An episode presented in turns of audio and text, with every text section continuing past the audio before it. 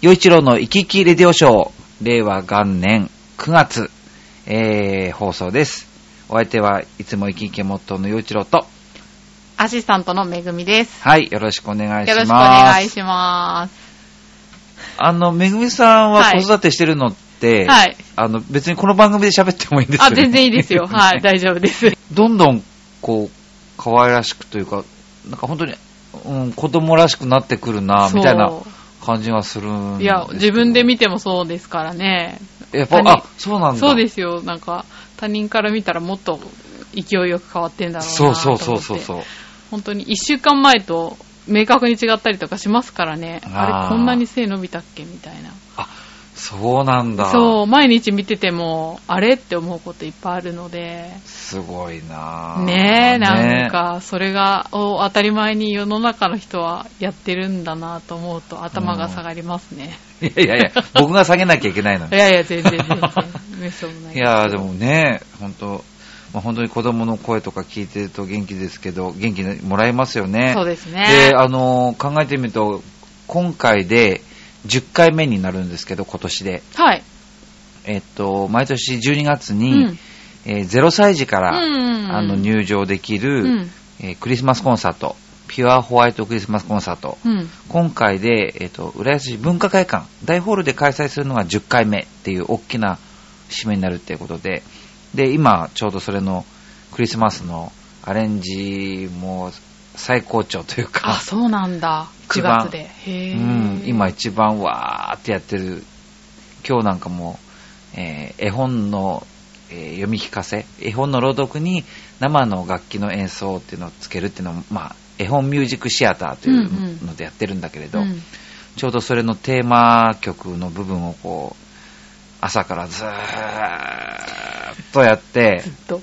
はい。で、結構僕集中すると集中す、もう集中したらもうわーってなるタイプなので、うん8時間のうちもう、その、まあお昼は食べましたけど、もう2回しかお手洗い行かないし、あ、そうですもかう。ずーっと集中しちゃってるんです。へぇだから今それ、ああ、やめなきゃ、みたいな。いい加減やめなきゃ、みたいな。な。じゃあ時間過ぎるのとかあっという間じゃないですか？あっという間だし、周りの、周りで結構、まあ、あの、いろんな人と喋ったりとかしてるんだけど、一切耳に入ってない。肩叩かれるまで気づかないみたいな感へぇなんかアーティストですね。じ。いやー、これ、まあ、うーん、うーんまあ、これはいいことでもあるんだけど、うん。うーん、集中しすぎるのもね、だから他が見えなくなっちゃう。でも創作ってそういうもんなのかなうーんねえうんやっぱそういう夢中になってる時って多分一番なんだろうた楽しいというか、まあ緊張もあるだろうけど。まあねう、んそう。まあ、綺麗なものができそうだなっていう感触はあるから、へぇそう、でもその、それそれこそ、うんうん。あの、コンサートデビュそうですねー。させてくださいよ。あ、ぜひぜひ。はい。一応今年はね、えっと、12月14日と15日、はい土日開催、でやるんですけどはい。えー、文化会館の大ホールで午後からやりますんで、ううはいはい、ぜひ。で、うちの母も、あ、そうそう、母にも、あ、ホホテル取らなきゃいけないんだと、そういえば。ああ、うちの母もね、見に来てくれるんで、う。そう、だから、そう、マオマがしてるとね、クリスマスのシーズンって結構浦安のホテルって取りにくくなっちゃうあから、確かに。うんだから今、取っとかなきゃと言いながら今、ちょっと。でも結構増えたから、ねあそうですよねうん、ホテル。ううんん。選択肢は結構あるかも。そう。で、びっくりしたのがね、うんサンルート東京はい。で、あの、一番、そう、うん前浜の、うんえーディズニーランドのこのオフィシャルホテルと呼ばれているホテル群の中の、ディズニーランドに一番近いホテルあ、そうなんがだ。サンルート東京なんですよ。うん。で、それがね、10月から、えっと、リブランドするんです。名前が変わるんですよあ、そうなんだ。そう。東京ベイ前浜ホテルファーストリゾートっていう名前になるんですけど、この間その取材に行ってきたんです。うんうん。で、あの、そこはね、えっと、何年前だったかな、チョアヘオのうんうんうん。メンバーで、えっと、宴会やり宴ましたよね会をね、やりに行きましたよね、うんあそこね。そうそうそう。あれよかった。で、あの、僕があの、浦安の子供たちとやってるこの合唱団、イルカ合唱団のうん。クリスマスコンサートもやったこともあるし、何かとね、こう、うんうんあとはなんだっけ、浦安の、えー、祭り、三社祭り、浦安三社祭りの、うん。うん。まあ、打ち上げのことをスナッパ滝って言うんだけど、浦安では。そのスナッパ滝をやったのがサンルートだったりするんあ、ですよ。そうなんだ。へえ、うんじゃあいろんな地域とも。そう、だからすごくこう、お世話になってるところが、うん。全然変わっちゃうんで、びっくりしましたそね。ちょっと寂しさも感じつつ、んそう、マイハモデルになるんだと思って。へえ。うんまあちょっと楽しみでもありますけどね。で、その取材に行った理由っていうのが、あの、あれだったんですよ、あの、ハロウィン。ああ。ハロウィンの、なんか、レストランのご紹介ってことだったんですよ。へえ。あ、じゃあもう変わって営業してるのか。もう、うんえ営業して、で、10月からそのリブランド。あ、そっかそっか。そうなんですあ、なるほど一応。だから、あのー収録段階ではまだ3ルート。あ、なるほど。だけど、そうん、あの、そうそうそう。うーんマイハムホテルですって言って収録はしてます。へえ。そう。で、その時にね、うんその8階にカーニバルっていうフランス料理のレストランがあるんですね、あそこ。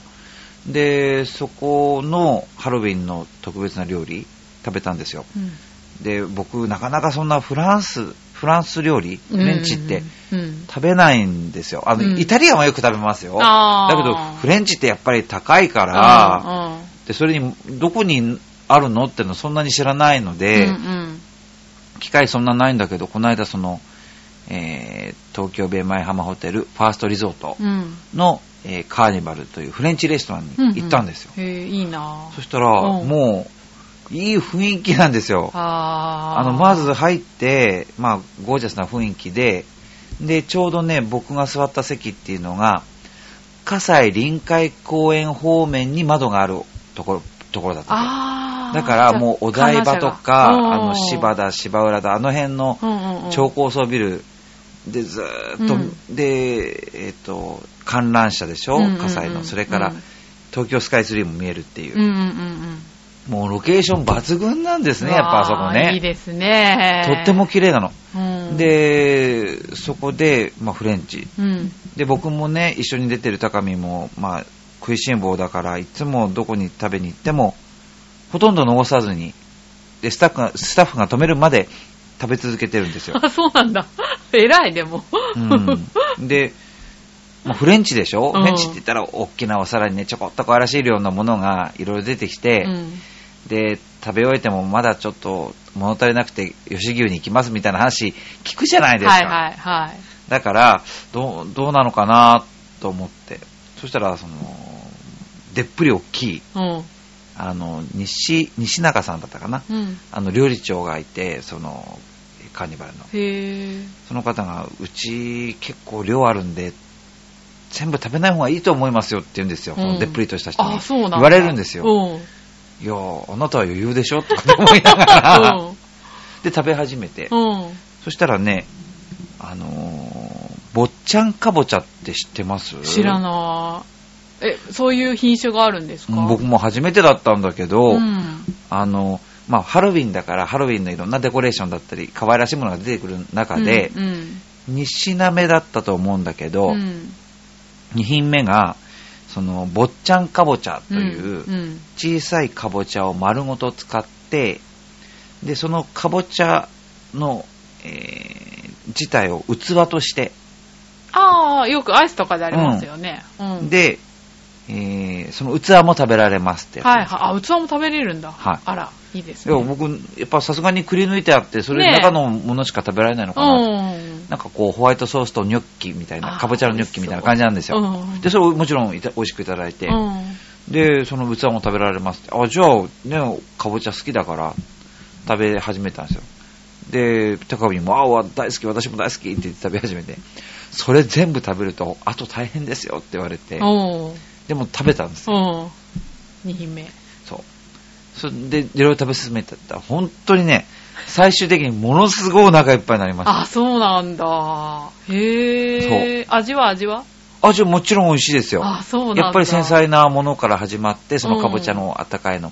で、メインはね、あの、お肉だったんですけれど、いいな、行きたい。で、最後のデザートもすごい可愛らしくて、うん。結構量あるんですよ。へだえ。あんなにお腹いっぱいになるんだっていう。あ、そんなに？そう。だから結局ねあの、ほら、あのーパンとか、まあど、どんどん出してくれるじゃないですか、頼めば。あれがね、そんな頼めなかったんですよ。もう、2つ、2個しか食べられなくて。パンを2個しか食べてないのに。そう。もう他がいっぱいすぎて、うんパン食べてられないの。あ、そうなんだ。だから残ったソースとかつけて食べたりとかしたいでしょ、うん。でも、ちょっとできないわって言って、もう下げてもらうみたいな感じ。へー。あ、そんなフランス料理初めて聞いた。そう。うん。大体あん物足りないのに。なお腹いっぱいになるフランス料理初めてでした。へー。そう嘘。カーニバル。そう。行ってみたいな。いですよ。で、うんお値段もね、割と、そんな、あの、お値打ちだったと思います。あそうですか5000円しなかったと思うんえ夜で？確か。あ、本当に？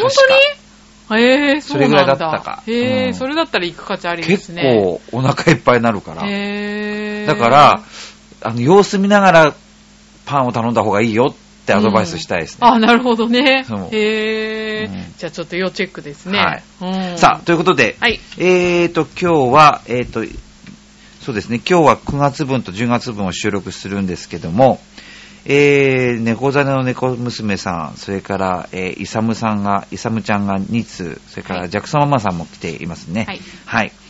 えー、では、まずは、どうしようかな。猫ザネの猫娘さんから行きましょう。はい。はい。よちろさん、こんにちは。こんにちは。最近イラッとしたことがあります。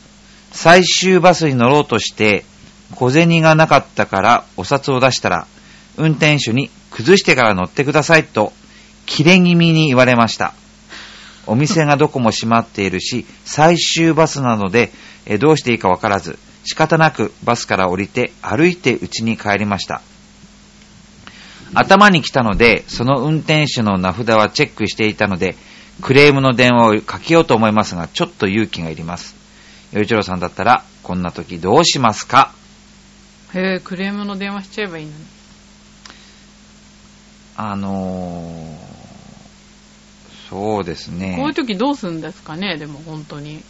ないことないですよね、そういう状況ってきっでも、なんか、あの、まず聞いてみた方がいいのは、これは乗車拒否ですか？なるほど。って聞いた方がいいかもしれない。あー。それ拒否ですよって言われたら、まあ、降りた方がいいかもね。はいはいはいはいはい。はい。拒否なんだから。確かに。拒否されましたよっていう事実が残るから。うんうんうんうん。拒否ではないよって言ったら、うん。対応お願いしますとしか言いようがないですよね。うん。うん。うん。なんかでもさ、あれだよね、確か。前にちょっと聞いた話だと、結構そう言って、じゃあもうタダでいいですっつって乗せちゃう人がいるから、結構わざとそれを狙ってやる人もいるっていうのを聞いたことある。うーん。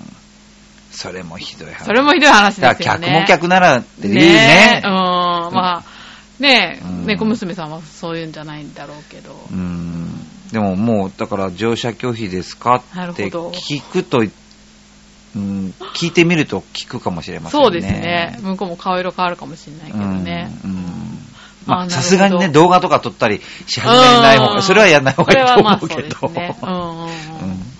僕だったらしちょっとそういう風に聞くかな。あの、あうん。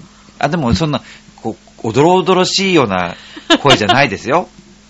乗車拒否ですか？って聞いた方が。あ、でも確認する、すると、ちょっと違うかもしれないですね。うんでもあとはね、あの、完璧、あのーえっ、とね、なんか僕の家の近くのバスが、えっ、と、その便によって、うん。ちょっと遠回りするコースと近道コースとってあるんですよ。ので、んん最寄りのバス停から、その近道したバスって見えるんですよ。はいはい。うんで、僕が乗ろうとしてたバスはちょうどその遠回りして今いるとこに来る予定だったのに、うんうん。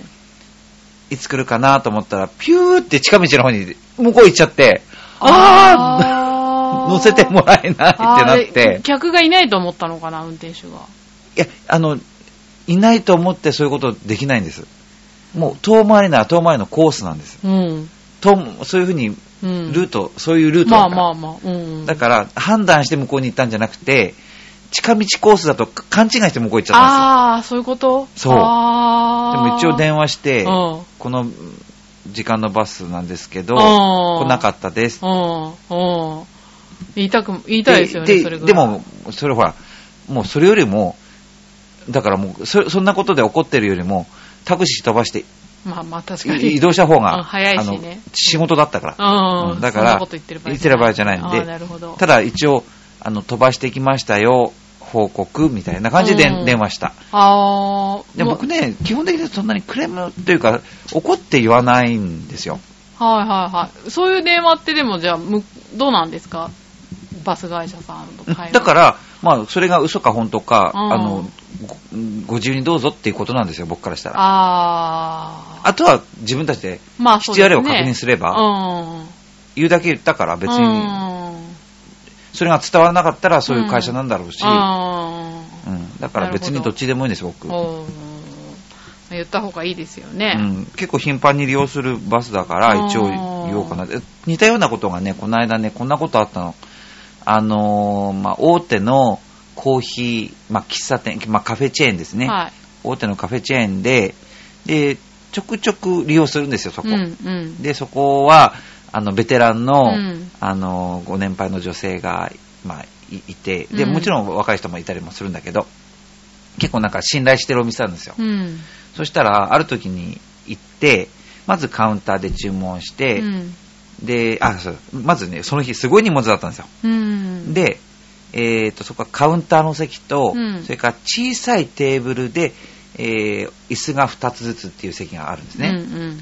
で、その、えー椅子2つあるんだけど、1つは背もたれ付き、1つは背もたれない席。うん。で、まあ、ほとんどの利用客は、あの、1人でもそこに座って、で、もう1つの背もたれのない方に、えー荷物を置くみたいな。うんうんうん。そういう利用の仕方をするのが、まあ、多いカフェなんですよ。うんで、僕、その、すごい重い荷物だったから、うんえー小さい椅子の方に、えー背もたれのない方に荷物を置いて、うんで、カウンターに行って、うんえーコーヒーの注文しに行ったんですね。うん。で、その時にテーブルがね、ちょっとん濡れてたんですよ、結構。はいはい。だから拭いてもらった方気持ちいいから、うんうんうん注文してから、うんえードリンクを受け取って、で、ちょっと拭いてもらえるとありがたいですって言って、うんうんで、席に戻ったの。うん。そしたら、なんか若めの女の人がガーッと来て、うんで、ダスターを持ってですね、うんその付近を持ってて、で、すごいものの見事に一瞬で拭くんですよ。はいはい。で、その拭き方というのが面白くて、うん僕が座る方というか、まあ、椅子、えーテーブルがあって椅子が2つありますね、うんうん向かい合わせて。はいはい。で、一方にうはん荷物が置いてある。うん。荷物の置いてある側を3分の2だけ一瞬で拭いてさっと消えたの。うん。荷物の置いてある側だけ？そほう。う。だから、そういうことなんですよ。で、それが、ふわーっと拭いザーッなんでもうふ、ふわっていうかもう、ヒューって、もう、い円をちょっと変えたぐらいでパッといく感じなんですよ。それダメでしょ。で、うん。まあ僕の印象としてはツンとしてる感じだったんですね。その、で、まあとりあえず、なんか嵐のようだったな。で、とりあえず落ち着いて飲もうと思って、飲みながらもどうしようかなって、これ言った方がいいかどうか。で最初は正直ね、向かっ腹立ったんですよつ。きますよね。向かっ腹立ったんですけど、考えてるうちにう、ん、おかしくなってきて、考えてみてくださいよ。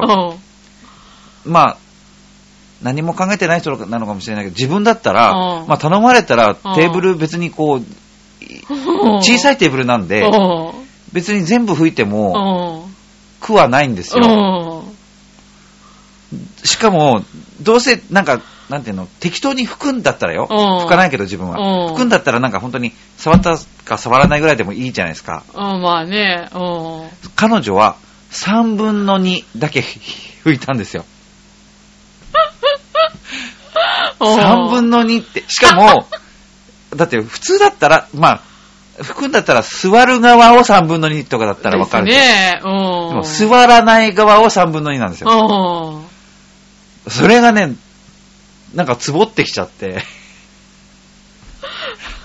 すごくないです。で、で、まあ、いろんな考え方あると思うの。だからもうなんかめんどくさいわねって思って本当に嫌な気持ちで拭いてった可能性もあれば、うんその子自体がその接客とは何かってことを全く考えていない、うんあの、ふわっとしてる人なのかもしれないし、うんいろんなレベルでいろんな理由が考えられるんだけど、ただ結果は一つなんですよ。うん荷物の置いてある座らない側を3分の2だけ拭いたってことなんですよ。そうですね。彼女が真面目とかふざけてるとかそんなことい全部取り去っていいんですよ。だから、うん残った事実は座らない側3分の2っていう。これすごい面白いなと思ったあの、僕。なかなかーできないなと思って。なかなかできないですね、確かに。しかも半分でもないしうんね3分の2っていう、その、なんか、絶妙な面積なんですよ。え、てかさ、すごく混んでたとか？忙しかったとか全然混んでない。あだって僕、そのテーブルの席がうん3つ連続して空いてるのをー。確認して座ってるんですもん、それあー。そうなんだ。テーブルが3つ空いてるっていうのは忙しくはないですね。まあそうですね。へーでも、それで3分の2、おかしいなと思って、うん。で、だけどね、やっぱりそこの、まあ、大手のカフェチェーンとはいえ、うん。そこの、まあ、年配の女性が結構、なんか、なんかね、すごく好きなんですよ。なんか、うん恋してるとかじゃなくて、うん。なんかこう、心よい、いつもね気持ちよくねサービスしてくれるなと思って、うん。そういう意味で好きなんですね。うん。で、その日はね、えっ、と、レジの、えー、まあ、中年の方、で、まあ、パンとかそういうのを作る、ちょっと、うん。、で、多分チーフっぽい感じの、うん。その日、その時間のチーフっぽい感じのうん。年配女性うん。と、で、若めの女の人だったんですよ。うん。うん。うん。で、その若めの女の人がうん拭きに来たんです。あーで、まあ、どうしようかなと考えて、うんで、帰り際にカウンターに行って、うんやっぱりおばちゃん好きだし、ん。あおばちゃんってか、ね、その、うん。ねご、ご年配の女性好きだし、うん。一応言うだけ言おうかなと思って、うん。で、言いに行ったの。うん。そしたら、その中年、あの、えっ、と、レジの方と、うん。えーパン作る方が2人いて、うんうん。サンドイッチ作る方が2人いて、うん。で、ちょっと忙しそうだったから、うん。ちょっとお話ししたいことあるんですけど、ちょっと待ってますねって言って、うん。で、で、ちょっと手が開くのを待って、で、それから話しかけて。実はさっきあの、そういう時に、うん。吹いてくださいってお願いしたら、うんちょっと若めの女の人が来て、うん。あの、なぜかわからないんだけど、あの、荷物の置いてある方、座らない側を3分の2だけ 拭くっていう謎のサービスをしてもらったんですって言ったんですよ。すごい笑顔で言ったの。結構、しっかりとね、うん、謎のサービスしてもらったんですっていう感じの感じで言い方した。そしたらその方が、あのーサンドイッチ作るご年配の方が、うんはぁってなって、う目をバッて開いて、うん。申し訳ございませんって言ったの。ああ、はいはい。ちゃんと分かってる人いやだね。だから好きなんだって心の中で思ってて。あー でも、こういう彼女にそんなこと僕させたくなくて明るく喋ったのね。うんなるほど。だからいやうんその、あの、そうじゃなくて、うん。そう、そうやって吹いたのはあうん。なたじゃないから、うんうん。あの、で、そもそもそも、謝ってほしくてお話、このお話ししに来たんじゃないんです。うん。大丈夫ですよって言って、で、その、うん。まあ、もう一回こういう感じだったんで、うんって、謎だなと思ったんだって言ったら、うんレジの方、レジの女の人が、え、全部拭かなかったってことって はいはい。言ったから、そう、3分の2だけ。って。そしたら、うんそういう話をしてたら、その若めの女の人が、うんなんか近くにいたんでしょうね。うんで、ちょっとあなたみたいな感じになってうん、来たの。うんそしたら、うんきょとんとした顔してるんですよ。うんで、あ自覚がないそう。で、あ、うんあのーって。で、そこでもう一回復習したの。うんおさらいを。うん多分もう、ほとんど3回目に近い感じなんだけど、うんでうん。頼んだら、あなた来てくれたでしょって、うん。そしたら荷物の置いてある座らない側は3分に拭いてくれたんですよって、うん。でその謎のサービスがあったってことを今こちらにお伝えしに来たのって言って、話をしたらきょとんとしてるのね。ああ、ま自覚がないんだ。まあ自覚あるなしっていうか若い女の人できょとんとした顔をするのってやっぱり私可愛いって思ってないとできないですよねああー、そういうこと？女の人です。よ。おーうん若いって大体何歳ぐらいですか？まあ20代でしょうね。ああ、じゃあ若いですね、完全に。うんえ、バカなんじゃないの？そいつ。分かってないんじゃないの？本当に。いや、でもねう、ん。3分の2だけ拭くときの彼女の横顔っていうか、ツンとしたあの顔と全然違うんだもん。ああ、そうなんだ。うん。ああ。使い分けしてるに決まってるじゃないですか。あすごいね、よっちゅうさん。なるほどね。でも、うん残念、ね、多分、うんいろんな意味があるんですよ。あの、うん若い女の人がキョトンとした、こういう場合にキョトンとする場合って、うんなんかわからないけどクレームつけてきている、なんか気持ち悪いおおじさん？うん。私は可愛い女だから。うん、そういう感じなんかもしれない、確かに。ううんん、うん、うん。私は悪いってわけじゃないと思うし、よく状況わかれわからないふりしてますみたいな感じですよね。じゃないの。はいはい。多分そうだね。うんはいはい。でも、残念だけど、なんか可愛いふりをしてても可愛く思えないし、僕はね。思えない、それ。そう、20代のその若いかもしれないけど、むかっぱらそれで可い愛いって思わないしそういう顔しても全然効果ないよって思う。そういう顔するとさ、はいはい前の人が同情してくれたり、うん大丈夫とか、はいはい大変だねとか、うんうんうんうんなんかこう、うん可愛いのにみたいな風にうんうん思ってくれると思ってるように見えたの。ああ、でもそうですね、確かに。うん。まあ違うかもしんなないけどね、本当にぼーっとしてるのかもしれないけどい。、やいやいやいや。だけどね。そんな顔しても全然効果ないよって思って。で、一番最後にもうでも、きょとんとしてるし、うん。まあ、そんな顔してもしょうがないよって言っちゃったら、うん。せっかく僕明るく振る舞ってきたことが台無しになるので、だから最後は、この話は僕が一方的にお話ししてますって。うん。僕の印象で話してるから、うん。お店ではどういう判断をするのかご自由にどうぞって言って、うんさよならって帰ったの。へえー、すごい、ちゃんと言うた、言えるそれは言いました。言うべきことは言うんだ。そう。偉い。だって一方的な話だからね、まあこっちの。ねだから、うん判断はどうぞご自由に。おー。ただ、なるほどね。3分の2だけ拭くっていう、うん。まあ僕はあの、まあ、その女の子は別にどうでもいいのね、うん。どうなってもこれ、まあこの先。だけど、そのお店とか、そのうん。ご年配の女性とかは好きだし、うん。なんか、なんか、こんなくだらないことでう、ん。うん、なんか嫌な気持ちになる人が、そういう輪が広がらない方がいいなって思うから、うん。お伝えはして、あとはご自由にって感じ。おー。多分大抵の人はムカついてもいかないとかでしょうね、多分。その、ちゃんと言うべきことを言わずに、うん。まあいいやってやっていくんでしょうね。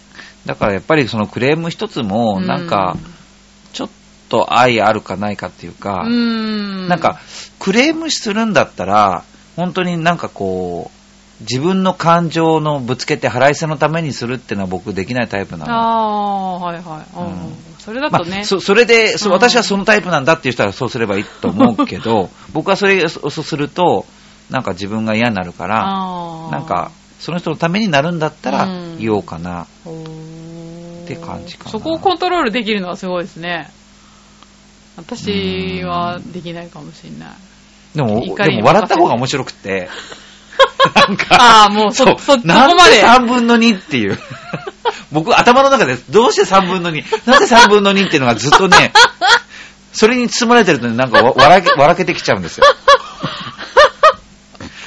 そっか。そうあどうせ態度悪いにしてもさ、うん他にもやりやりようあるじゃんまあ。確かに確かに。うんうん。でもその絶妙なその3分の2っていうのがね。まあでもその女の子は一時が万事でしょうね、きっと。でもまあ、それでは反省してお店のためにっていうか、世の中のためになる、変わってくれればね変わってくれてもいいし、うん変わらないでずっときょとんとしてて、うもう別に知らないからさ、まあね、ろくな、ろくな30代にならないでしょうね。好きにすればって感じ。なるほど。うん。さすがよちろうさん、偉いです。だから、そう、クレームっていうのはこんな感じですかね、僕。クレームなのかな？クレームのつもりもないんだけど、僕はその、年配の女性が好きだ人の店は、これからも利用させてもらいたいから、うん。うん自分のために言ってる感じ。うん。うんなるほど。感情的にならないっていうのは。ならない方がいいかも。やっぱり重ね要、かも。うん難しいですけどね、本当に切羽詰まってる状況うんで、やっぱり感情に火がつくと、うん。感情に任せて、うん。うん考えて行動してしまったりするんだけど、うんん、でも最終的にそれでいいかどうかね。うんだから、すごくね、本当に今、ちょうど千葉県でも、その、まあ、この間台風19、あうん15号か15。台風15号のうん影響で停電が続いていて、うん。で、それ、まあ、電力会社とかそういうところに、こう、感情ぶつけてる人を見てて、だからそう、すごく、それも自分がその立場に立ってないから、うん。どれほど大変なのか、てかあー、基本的な生活が全くできない状況。そうですね。で、そのいつまでだっていうのが伸び伸びになっていると、あうーん。ーまあ、それ、ね、電力会社に行っても、本当は、ねえ、しょうがないんだけどね。あでも、その、感情ぶつける場所がないね。ないからねう。んで、どういう思いでね、どんだけ不便にい暮らやしてるのかそれこそね、実際際にその、まあ、クーラーがつかなくて、つかないから、熱中症で亡くなられたんじゃないかとか、またその病院のそういうのもので止まってしまって亡くなられたかもしれないという話も出てきているし、まあそこまでいかなくても日常生活がままらないし、仕事行けない。とか、そう本当に大切実な問題だろうから、ただそ、感情だけで喋ってしまうと、で、そのニュース映像でそれ使われてるんですよ。ああ、そうなんだ。わーってこの感情で喋ってるのが。でも、その人は正義感で喋ってるはずなんですよ。で、その気持ちもすごくわかるし、わかりたいと思うし、無理もないことだとは思うけれど、感情に任せて、その、まあ、東京電力ってまた今、近年ね、はいはいはいあの、震災以降、すごくこう、イメージがうん、あれだったりするんですけど、うんうん。かといって、そういう暴言みたいな言い方ししてるとう、んなんかまた違った見方とかうん、で、その方、映像で映っちゃってるでしょ。あうんその後で、辛い思いしないかなって、ー別なことでね。はいはいはい二次的なことで辛い思いしないかなって。あるでしょうね。うんっていうのを考えちゃって。だからやっぱりその、うん人に見られてるんだっていう意識を持ってないと、そういうとこ抜かれると、プロでもアマチュアでも一緒なことじゃないかな。ああ、そうですねうん。厳しい批判にさらす、自分がさらされることになっちゃったら。確かにね。うん、と思って。そう。まあ、報道する側は多分そういう感情が高ぶっているところをうん使いたがるんじゃないかな。そうなんですよねねううんっていうのも見えるじゃないですか。そうですね。あらまあ。らすごくいろんなこと考えさせられちゃう。ーなるほどね。うはん。ねえ、はい。ということで、で、すごい話広がったな、これ。本当ですね。これ一通だよね？そうだよね。これ何分喋ってる僕？30分ぐらいで経ってるよ。喋りすぎだよね。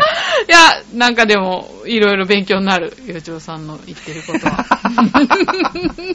はい。気をつけなきゃじゃあ、はい2通目。はい。はい。えー、岩手県のいさむちゃんです。はいはい。よいちろうさん、こんにちは。こんにちは。えー、最近僕はウイスキーの美味しいの探してます。かっこ安いのだけど。先日は自分にご褒美で、えー、終売した？ん？これ終売っていうのかな？終売でいいんじゃないですか。あ、うんはい。自分にご褒美で終売したプレミアの、えー日課ウイスキーを買いました。うんうんうん。家飲みが流行ってる昨今ですが、僕はもっぱら家飲み派です。洋一郎さんは家飲みしますか？するとしたらおつまみは何が好きですか？家飲み派、うち飲み派。うんうーん、どっちかっていうと外出るタイプかな。ああ、私もですね、うん家では別にって感じ。うーん。いや、でもうちに、あの、飲む相手がいれば多分飲むと思います。なるほど。うちに飲む相手がいないので、あーのあんま飲まないって感じ。うちだとあんまりなんか気分転換できない。まあ、できる人はいるんだろうけど、うん私はできないから、外の方がいいですね。あーでもちょっと一杯ぐらいだったらっていう程度かな。その、うちで飲むときは。うん。一人で飲むこともあるんだよ、うちろさん。うちでちょっとその本当に、ワイン本当に一杯だけとか、その程度ですからね。うんなるほど。ウイスキー好きですよ。あ、そうなんだ。ウイスキー好きですよ。だけど、でそんなに量飲めないですね、ウイスキーは。はうん。渋いですね。ウイスキーのつまみって何？なんでもね、やっぱ本当によく言われることだけど、うんその、まあ、でも何でも合いますよ。本当に割と何でも。ウイスキーボンボンしか思いつかない。あれ、なんかそういうもの、まあチョコレートとかもそうだし、うんあの、ドライフルーツとかも美味しいけど、それはなんか本当にいいとこに行って、でうん全然それでもいいと思うけど、うん全然普段食べてるようなもので全然いいと思います。へえ、そうなんですか。うんえキムチとかそういうんでも？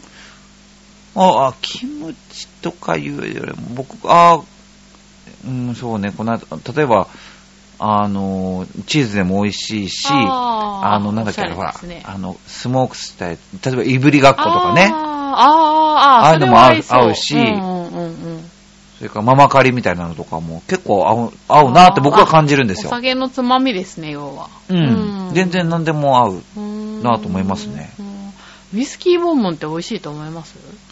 僕は、そあ、まずいとは思わないですよ。あ、そうなんだ。そんなに積極的に食べに行こうとはしないけど、へえ、あれ考えた人は何考えてんだろうとか思うけど。